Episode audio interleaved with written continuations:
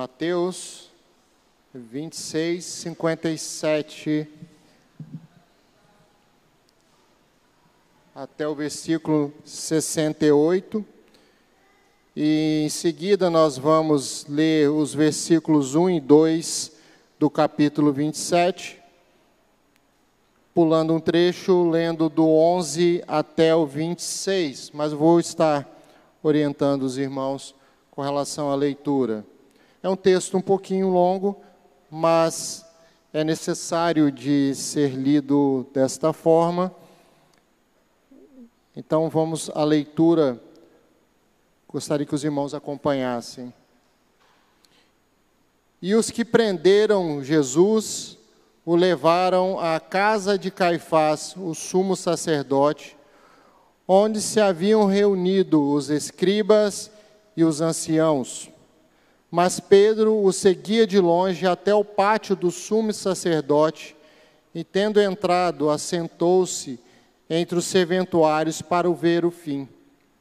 Ora, os principais sacerdotes e todo o sinédrio procuravam algum testemunho falso contra Jesus, a fim de o condenarem à morte. E não acharam, apesar de se terem apresentado muitas testemunhas. Mas afinal, compareceram duas, afirmando: Este disse: Posso destruir o santuário de Deus e reedificá-lo em três dias. E levantando-se o sumo sacerdote, perguntou a Jesus: Nada respondes ao que, te, o que esses depõem contra ti? Jesus, porém, guardou o silêncio. E o sumo sacerdote lhe disse: Eu te conjuro pelo Deus vivo, que nos digas se és tu, se tu és o Cristo, o Filho de Deus. Respondeu-lhe Jesus: Tu disseste. Entretanto, eu vos declaro que desde agora vereis o Filho do Homem assentado à direita do Todo-Poderoso e vindo sobre as nuvens. Então o sumo sacerdote rasgou as suas vestes, dizendo: Blasfemou. Que necessidade mais temos de testemunhas? Eis que ouvistes agora a blasfêmia. Que vos parece? Responderam eles: É réu de morte. Então uns conspiram-lhe no rosto e lhe davam murros, e outros esbofeteavam, dizendo: Profetiza-nos, ó Cristo, quem é o que te bateu? Capítulo 27, versículo de número 1 e 2. Ao romper o dia, todos os principais sacerdotes e os anciãos do povo entraram em conselho contra Jesus para o matarem. E amarrando, levaram-no e entregaram ao governador Pilatos. Agora o versículo de número 11. Jesus estava em pé ante o governador e este o interrogou, dizendo: És tu o rei dos judeus? Respondeu-lhe Jesus: Tu dizes. E sendo acusado pelos principais sacerdotes e pelos anciãos, nada respondeu. Então lhe perguntou Pilatos: Não ouves quantas acusações te fazem? Jesus não respondeu nenhuma palavra, vindo com isso admirar-se grandemente o governador. Ora, por ocasião da festa, costumava o governador soltar ao povo um dos presos, conforme eles quisessem. Naquela ocasião, tinha eles um preso muito conhecido chamado Barrabás.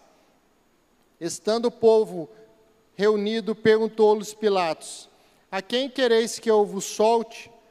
A Barrabás ou a Jesus chamado Cristo, porque sabia que por inveja o tinham entregado. E estando ele no tribunal, sua mulher mandou dizer-lhe: Não te envolvas com esse justo, porque hoje em sonho muito sofri por, por seu respeito. Mas os principais sacerdotes, os anciãos, persuadiram o povo a que pedisse Barrabás e fizesse morrer Jesus. De novo perguntou-lhe o governador: Qual dos dois quereis que eu vos solte? Responderam eles: Barrabás. Replicou-lhes Pilatos: Que farei então de Jesus chamado Cristo? Seja crucificado, responderam todos. Que mal fez ele? perguntou Pilatos. Porém, cada vez mais clamavam: Seja crucificado. Vendo Pilatos que nada conseguia, antes, pelo contrário, aumentava o tumulto, mandando vir água, lavou as mãos perante o povo, dizendo: Estou inocente do sangue desse justo, fique o caso convosco. E o povo respondeu: Caia sobre nós o seu sangue sobre os nossos filhos. Então Pilatos lhe soltou Barrabás, e após haver açoitado a Jesus, entregou-o para ser crucificado. Oremos, irmãos. Senhor nosso Deus, nós acabamos de ler uma parte muito importante da tua palavra a respeito da morte do teu filho, do julgamento do teu filho. Que o Senhor nos conceda graça e iluminação para poder compreender o que o Senhor pode nos ensinar através desse texto lido. Oramos em nome do teu filho, aquele que se entregou em nosso favor. Amém. Irmãos, nós acabamos de ler uma passagem bíblica que narra o maior erro judicial da história da humanidade. Uma verdadeira farsa, um verdadeiro teatro montado pelos líderes religiosos da época, na qual se planejou, se montou uma acusação, onde se forjou provas, testemunhas falsas, e onde se tinha de forma premeditada o final, o resultado final deste processo.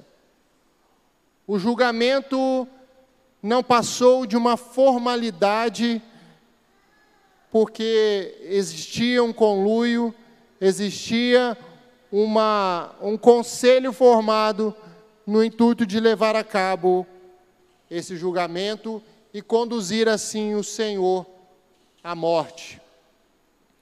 Um processo no qual os acusadores eram ao mesmo tempo juízes, eram aqueles que foram efetivaram a prisão de Jesus, eram aqueles que iam atrás de forjar provas testemunhais para incriminar de alguma forma o Senhor. E eram aqueles também que buscaram junto ao governador Pilatos, numa segunda fase do julgamento, efetivar o desejo do coração deles, o intento deles, que era conduzir e efetivar a morte de Jesus. Nunca houve ali qualquer intenção de promover um julgamento justo. Nunca se passou na cabeça daqueles líderes promover um julgamento imparcial. Alguns erros nós podemos identificar de forma bem fácil nas Escrituras. O primeiro erro que nós identificamos, já foi mencionado, a existência de um plano para matar Jesus. Se você retornar um pouquinho na Escritura, no mesmo capítulo, no início do capítulo de número 26, você tem um título que foi colocado pelo, pelos organizadores das Escrituras, que é o plano para tirar a vida de Jesus. Nós vemos o início dos erros desse julgamento a partir já desse capítulo 26, no versículo de número 1. O versículo de número 3 e 4 nos fala que os principais sacerdotes e os anciãos do povo se reuniram no palácio do sumo sacerdote, chamado Caifás, e deliberaram prender Jesus à traição e matá-lo. Esse era o plano dos líderes religiosos da época. No versículo de número 59 do mesmo capítulo de número 26, nós temos o registro que os principais sacerdotes e todo o sinédrio, sinédrio procuravam algum testemunho falso contra Jesus. Eles não estavam atrás de um testemunho contra Jesus. Eles estavam atrás de algum testemunho falso contra ele. No versículo de número 20, primeiro, versículo 1 do capítulo 27, nós temos um registro após uma fase ali no Sinédrio, que ao romper o dia, todos os principais sacerdotes e os anciãos do povo entraram em conselho contra Jesus para o matarem. Foi tudo combinado. Houve uma combinação para o julgamento religioso que aconteceu no Sinédrio, e após esse julgamento religioso, aqui no capítulo 27, no versículo 1, nós vemos que ao romper do dia, esses anciãos, os sacerdotes, entraram em conselho de como procederiam para levar efetivamente o intento deles de matar Jesus adiante. No versículo de número 18 do capítulo 27 também, nós encontramos a motivação deles, que não é uma motivação de buscar a justiça, de buscar punir a quem se deve punir, mas a inveja.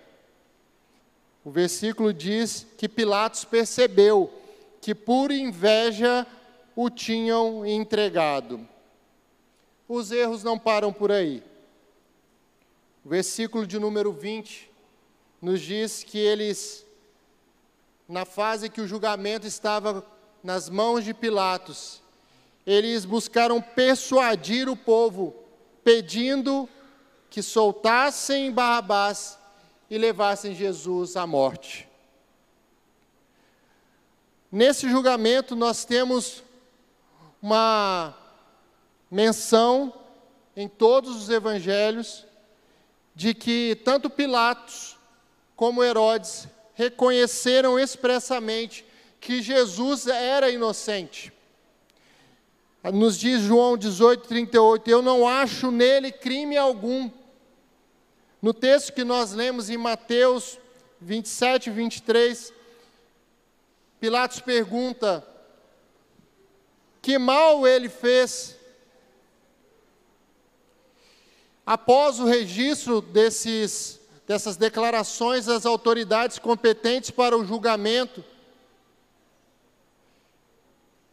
reconhecer, depois disso tudo, a possibilidade de morte de Jesus, é algo que torna o julgamento mais intrigante ainda. Nós estamos diante do que se diria no direito de uma sentença teratológica uma sentença absurda. Uma sentença em que o juiz, ao analisar as provas, conclui que o réu não cometeu nenhum crime e na conclusão final, no seu dispositivo, na sentença, estabelece: condeno Jesus, chamado Cristo, à morte. Como é de conhecimento dos irmãos, o nosso Senhor Jesus foi, por desígnio e presciência, levado à cruz.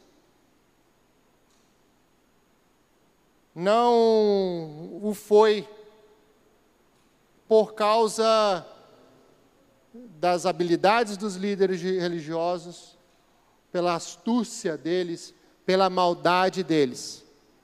O foi porque Deus havia, na eternidade, estabelecido que seria desta forma. E a Escritura toda mostra isso. A forma como Jesus deveria morrer, como deveria padecer. Nós vemos isso no cumprimento em Jesus desde o seu nascimento até o momento de sua morte e ressurreição. E nós vemos no desenrolar do ministério de Jesus também, quando por muitas vezes ele dizia: Não é chegada a minha hora, não é chegada a minha hora. E mais adiante dizia: É chegada a minha hora, é chegada a minha hora. Foram incontáveis os erros praticados nesse julgamento. Mas não foi nenhum desses incontáveis erros que o fazem ser o maior erro judicial da humanidade. Nós reconhecemos este julgamento como sendo o maior erro judicial da humanidade, em razão de quem estava sendo julgado nesse tribunal. Se estivesse sido um tribunal que estivesse julgando dessa forma uma outra pessoa, se eu estivesse lá, nós diríamos que é só um, amontoado de confusão procedimental.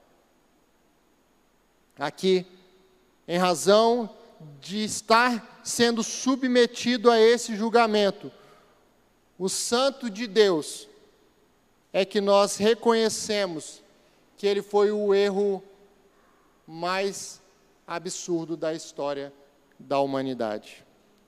E eu gostaria, irmãos, de destacar, após esta narrativa dos erros judiciais cometidos nesse procedimento, nesse processo, o versículo de número 22, que em parte está destacado na imagem que vocês estão vendo. Que farei de Jesus chamado Cristo?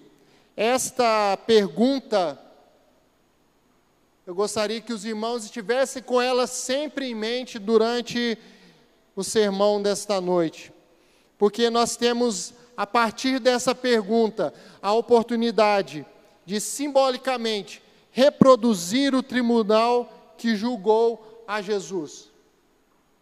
Qual será o seu veredito a respeito dele?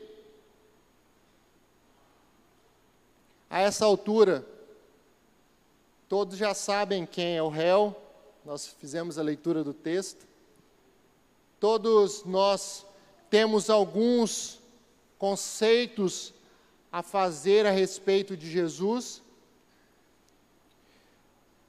habilitados a fazer os moradores e frequentadores de Jerusalém. O nome de Jesus circulava na cidade. Menos de uma semana, Jesus entrou de forma triunfal em Jerusalém e as multidões gritavam: Hosana, bendito que vem em nome do Senhor. Imagine a repercussão que isso nos gerou na cidade, na região. Mas não basta conhecer a Jesus de ouvir falar. Não basta dizermos que temos admiração por Ele, pelos ensinos dele.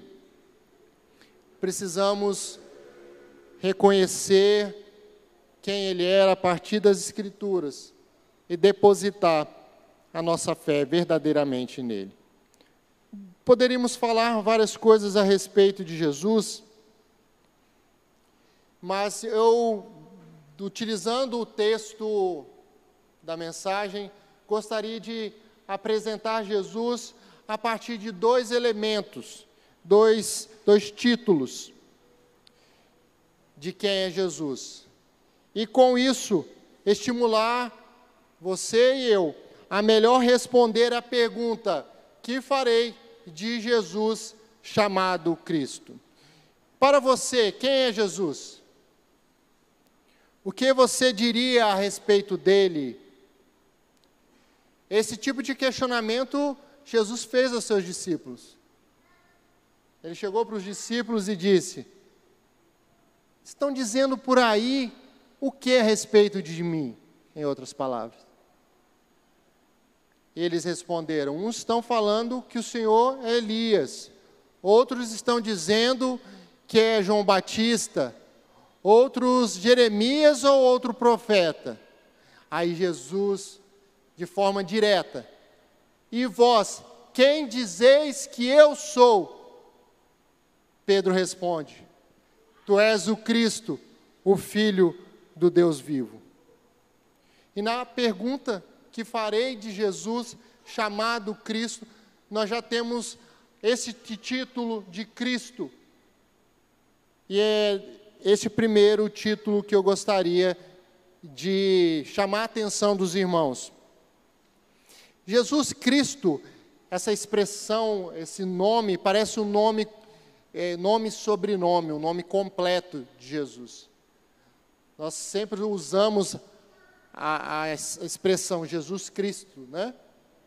Ou usamos Jesus, ou usamos Cristo, sempre usando como coisas comuns, sabendo que com isso nós estamos identificando o Jesus chamado Cristo. Mas Cristo não faz parte do nome de Jesus. Cristo é um sentido, o significado de ser ungido, aquele prometido nas Escrituras. O Messias, o Salvador do mundo. Então, quando nós vemos no, no texto lido a menção a Cristo, esse Jesus chamado Cristo, nós estamos identificando nesse Jesus como sendo aquele que foi pelo Pai ungido, enviado, aquele que foi, que é o Messias prometido, o esperado de Israel, o esperado das nações, para alcançar as nossas vidas com graça. Então, nós não estamos diante de um sobrenome, nós estamos diante de um título de ser um ungido do Senhor, o Messias prometido. E o que você fará diante do ungido do Senhor? O que fará diante de Jesus chamado Cristo? Nós estamos diante do Filho de Deus, a segunda pessoa da Trindade. O que você fará diante dele? diante daquele que, segundo lemos em Apocalipse 5, é digno de receber toda a honra, toda a glória, todo louvor, toda riqueza, toda sabedoria. O que farei então de Jesus chamado Cristo? A outra designação que nós temos está em uma das perguntas que é repetida, inclusive: Tu és o rei dos judeus? É um outro título que é dado a Jesus, de rei dos judeus, o, ou o rei dos reis, senhor dos senhores. Este mesmo título foi usado em cima da cabeça de Jesus que era a acusação que o levou à morte. E a inscrição estava: Este é Jesus, o Rei dos Judeus. A indicação de Jesus como Rei dos Judeus, como Rei dos Reis, Senhor dos Senhores, ela importa reconhecer a autoridade, o governo e a, e a soberania de Deus sobre o mundo e sobre as nossas vidas. Não basta sermos simpatizantes de Jesus, não basta gostarmos da mensagem dele. Nós precisamos reconhecer o reinado e o governo dele pessoal nas nossas vidas. Pilatos, Pilatos parece até que simpatizou com Jesus. Nós vimos que ele tentou por diversas vezes arrumar uma saída para livrar o, o Senhor Jesus a morte, da morte. Ele registra no texto que ele percebeu que a morte deles era por inveja, a prisão deles tinha se dado por inveja e a morte deles também tinha se dado por inveja. Mas ele sucumbiu à pressão popular, à pressão dos religiosos. O reinado de Jesus é o reino da verdade. Não era um reinado físico, não era um reinado terreno, como imaginou o povo, como imaginou Pilatos. Nosso Senhor respondendo a Pilatos em João 18, 36, ele diz: O meu reino não é deste mundo. Se o meu reino fosse deste mundo, os meus ministros se empenhariam por mim, para que eu não fosse entregue aos judeus. Mas agora o meu reino não é daqui. Então lhe disse Pilatos: Logo tu és rei. Respondeu Jesus: Tu dizes que sou rei. Eu para isso nasci, e para isso vim ao mundo, a fim de dar testemunho da verdade. Todo aquele que é da verdade ouve a minha voz. Enquanto Pedro negava a verdade, Jesus afirmava a verdade. Enquanto os líderes religiosos combatiam a verdade. Jesus era a verdade. Foi preso e amarrado para que pudéssemos ser livres. Foi morto para que tivéssemos vida. Esse é Jesus. O que farei então de Jesus chamado Cristo? O Jesus que é ungido do Senhor, aquele que é o Rei dos Reis Senhor dos Senhores. Agora, para tornar esse quadro ainda mais complexo, nós temos que lembrar que ao lado de Jesus foi incluído um personagem chamado Barrabás. O texto registra, os evangelhos registram, que Barrabás era um conhecido criminoso, é um preso que nós diríamos hoje de longa ficha policial, longa ficha corrida. Ele foi preso por motim assassinato e era de fato um conhecido assaltante.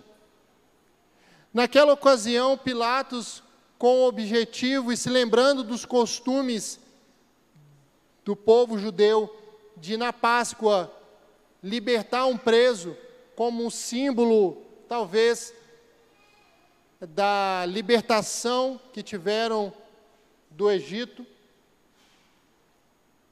Pilatos leva ao povo a possibilidade de soltar um prisioneiro. E pega um prisioneiro conhecido, um prisioneiro perigoso, imaginando, olha, eles estão fazendo isso por inveja. Quando apresentar ao povo os dois réus, os dois que estão para ser julgados, certamente vão soltar a Jesus. Mas os líderes religiosos começaram a persuadir, a buscar junto ao povo, se infiltrando junto ao povo e levando aquela multidão a pedir pela morte de Jesus e pela liberação de Barrabás. Aqui nós vemos uma absurda injustiça novamente. Se nós tivéssemos só do fato de Jesus estar sendo julgado, nós já vimos por todos os erros e pela própria vida de Jesus que não se tinha nenhum cabimento em praticar qualquer tipo de punição que fosse a Jesus. O julgador, o governador Pilatos, havia reconhecido a inocência de Jesus. Mas de forma inexplicável. Eles colocaram, depositaram o seu voto em Barrabás, em detrimento de Jesus, que era um líder que pregava arrependimento e um alto padrão de vida moral, um alto padrão ético. E ao lado disso, não bastasse isso, o registro bíblico mostra que a mulher de Pilatos também, de alguma forma, recebeu um aviso: não se meta com esse justo, porque tive sonho e sofrer muito a respeito disto. Pilatos pergunta mais uma vez, insiste: quem vocês querem que solte? E o povo insistiu que era para soltar a Barrabás. É impressionante a opção feita. É impressionante o julgamento.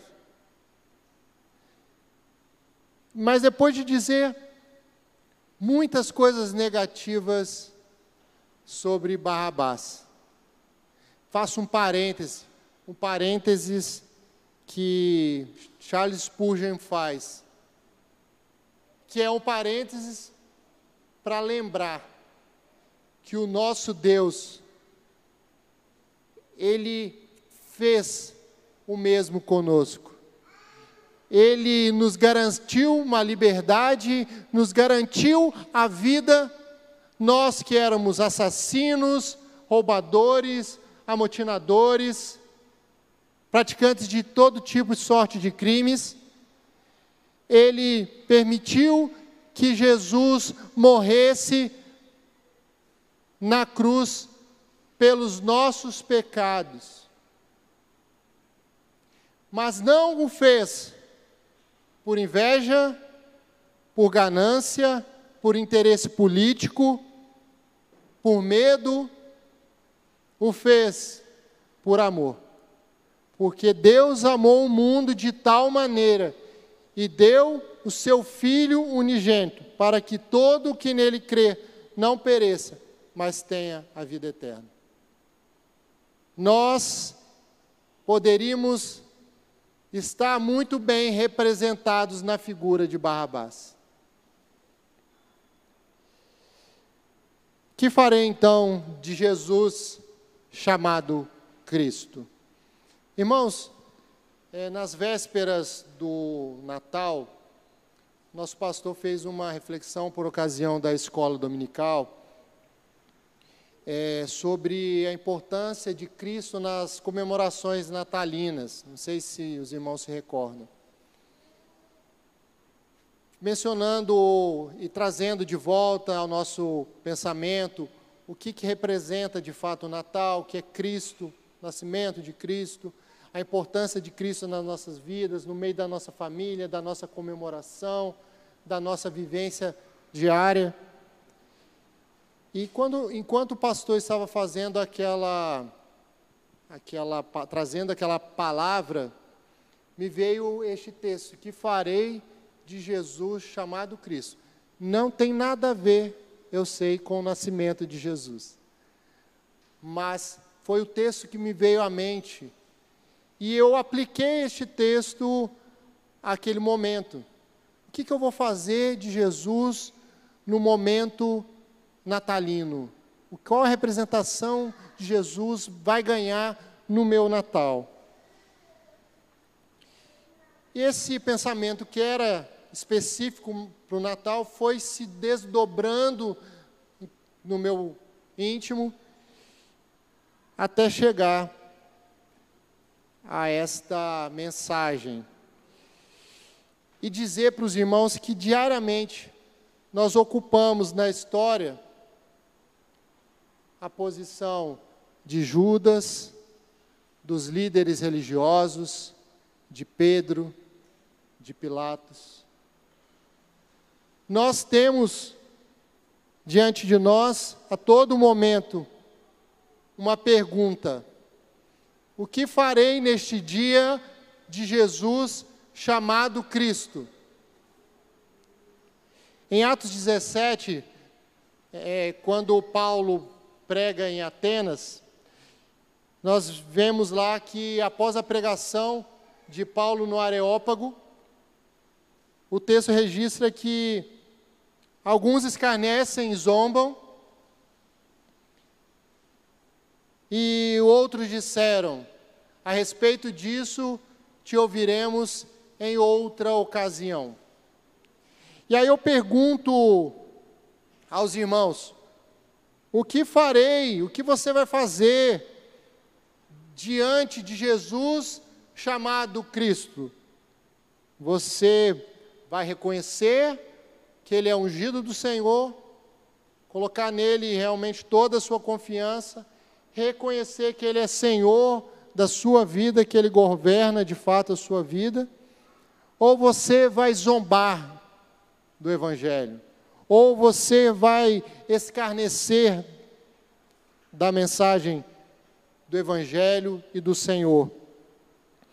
Ao falar em escarnecer e zombar, nós podemos lembrar dos líderes religiosos, do povo, dos soldados romanos e também de Pilatos em vários momentos.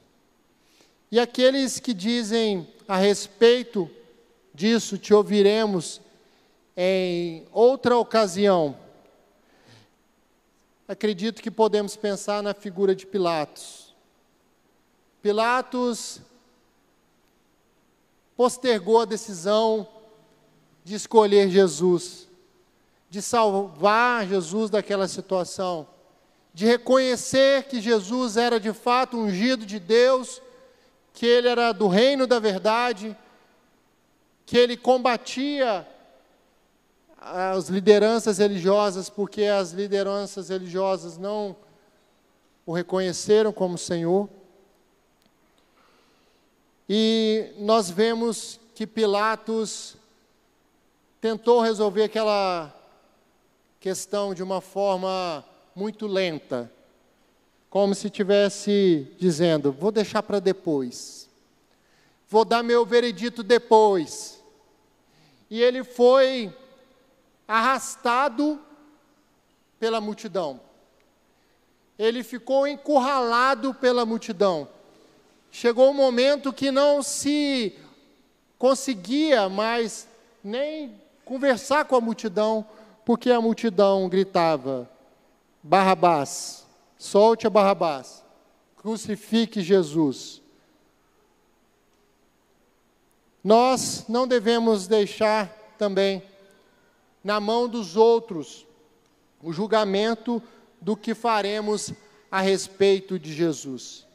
Pilatos deixou na mão das pessoas que estavam ao seu redor o que fariam a respeito de Jesus. Às vezes nós estamos preocupados e com medo das multidões, aquelas que gritam contra Jesus. Pilatos teve medo. Pilatos pensou nos prejuízos políticos que poderia ter. Pilatos fracassou. Estamos diante sempre da pergunta: Que farei então de Jesus chamado Cristo? Em Josué, capítulo de número 24, nós vemos uma descrição muito forte de Josué com relação ao povo, é a mesma que nós fazemos aqui. Nos diz assim, Josué 24, 14: Agora, pois, temei ao Senhor e servi-o com integridade e com fidelidade. Deitai fora os deuses aos quais serviram vossos pais da além do Eufrates e no Egito, e servi ao Senhor. Porém, se, for, se vos parece mal servir ao Senhor, escolhei hoje a quem servais. Se aos deuses a quem serviram vossos pais, que estavam da além do Eufrates, ou aos deuses dos amorreus em cuja terra habitais. Eu e minha casa serviremos ao Senhor.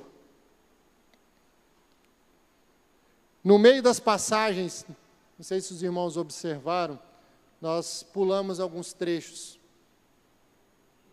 Trechos que mostram a negação de Pedro, trechos que mostram a traição de Judas.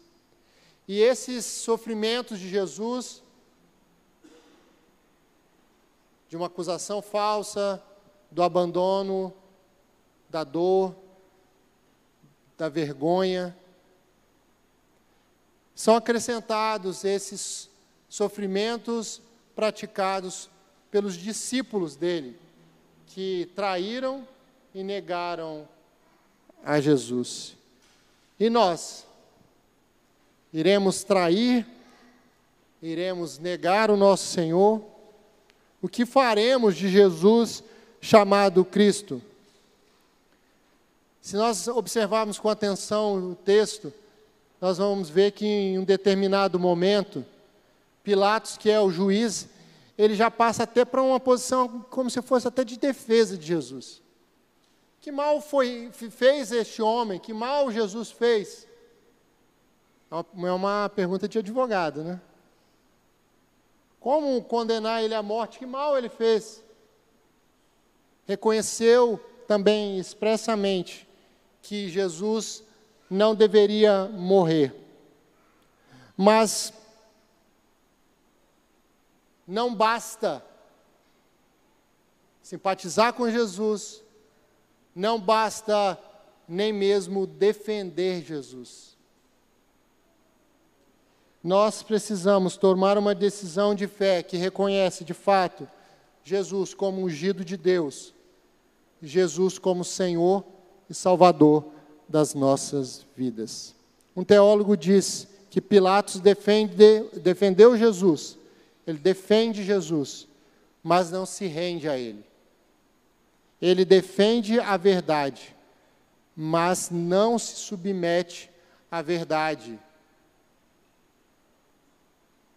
Essas escolhas por Jesus, ou outra pessoa, ou outra coisa, não são somente no momento da nossa salvação, mas ela é, como já disse anteriormente, uma pergunta que deve estar na nossa mente todos os dias: que farei de Jesus chamado Cristo?